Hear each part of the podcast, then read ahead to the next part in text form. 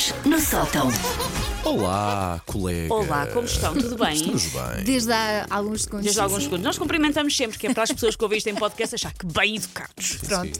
Sim, é assim o dia todo. Ora, há quem tenha receio que o seu filho dê em toxicodependente ou em delinquente. Ah, portanto, come- entra- a Começamos chamada bem. entrada a pé juros. Muito bem. Só que eu, desde que percebi que ia ter um descendente, sempre tive, acima de tudo, receio que ele fosse esquisitinho com a comida. Porque assaltar pessoas com ponto e mola, tudo bem, eu respeito, às vezes é uma necessidade. Mas ele não me venha cá com, ai, não gosto de queijo, não gosto de carne, não gosto de arroz. É pá, isso eu não ia conseguir, não ia conseguir Não tolerar. toleras. Não ia conseguir lidar. Não é fácil, tenho um assim em casa. Ai, tenho sorte nesse capítulo. As duas gostam de tudo. Eu também tive sorte. Tive sorte misturada com as minhas táticas de guerrilha colombiana às horas das refeições. Houve um pouco das duas coisas.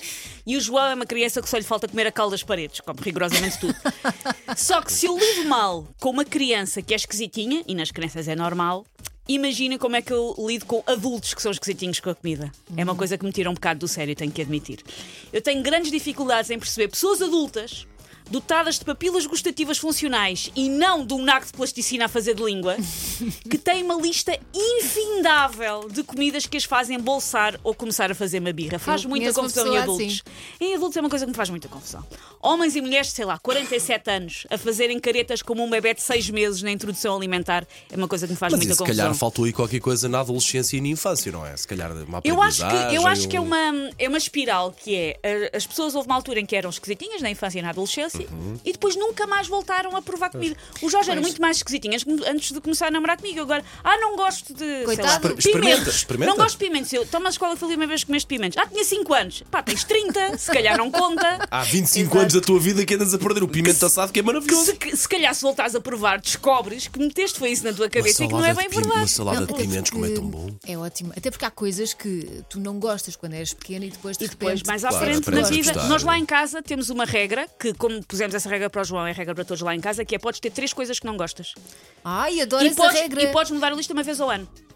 O João está à espera de fazer seis anos, ainda vai faltar, para, poder mudar a lista. lista Não, dele. mas eu não gosto de banana. Agora comes e calas durante um ano, Porque só para o ano. porque as pessoas têm direito a ter coisas que não gostam. Ok. Só que o João, coitado, nós temos, tu podes escolher três coisas. E ele foi muito palerma. Coitadinho, meu filho não tem estratégia na vida. escolheu a, sua, escolheu a chocolate. Não, não, não. Ele escolheu três coisas que não gosta, só que uma delas é um bolo que nós comemos no Canadá. Que nós nunca mais vamos voltar a comer. Tão querido. Não é um problema, não está na lista E dele. vocês aproveitaram-se disso. E então ele disse: é cenoura cozida, atum da escola e, e bolo do Canadá. E eu, ok.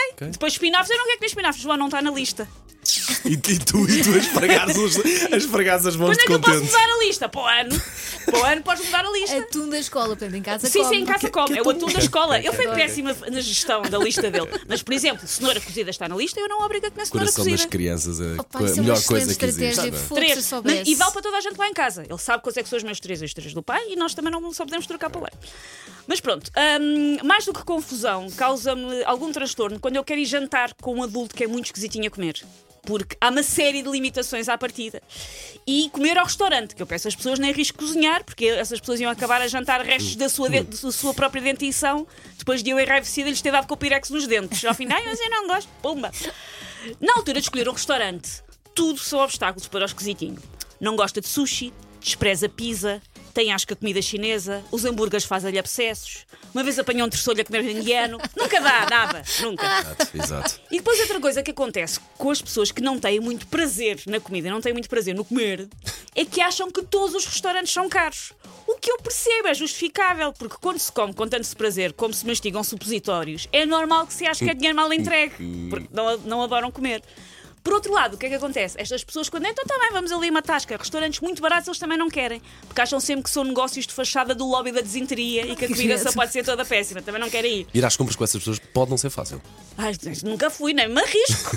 Dá-me ali um piripaque. O meu seguro de saúde não cobre, não cobre isso tudo.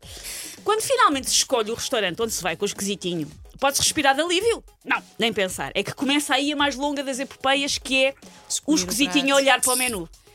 A olhar para o menu com ar de nojo, como se aquilo fosse um pelo no mamilo. E a tentar escolher o que é que vão conseguir comer dentro daquele menu enorme, mas no qual eles não gostam de nada. Ah, para eles tudo é péssimo. Então o que é que eles fazem? Escolhem um prato, mas exigem a retirada de alguns ingredientes. Eu já fiz isso, mas não faço Pronto. sempre, faço pontualmente. Sim. Ah, só que acaba com coisas como: olha, eu queria o bacalhau à brás, mas pode vir sem azeitonas. Não, Ok, melhor, sem o obrigada. bacalhau. Calma, ainda não acabei. Ah, desculpa, ok.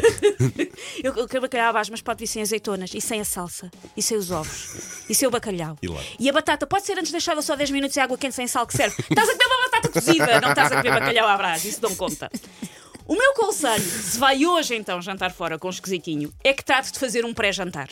Janta antes, qualquer coisinha. Exato. Porque o jantar propriamente dito vai ser um processo demorado.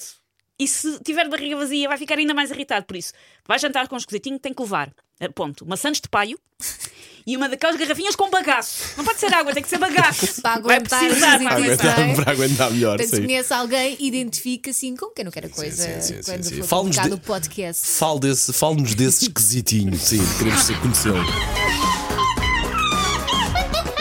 Take your stinking paws off me, you damn dirty ape! Macaquinhos no sótão.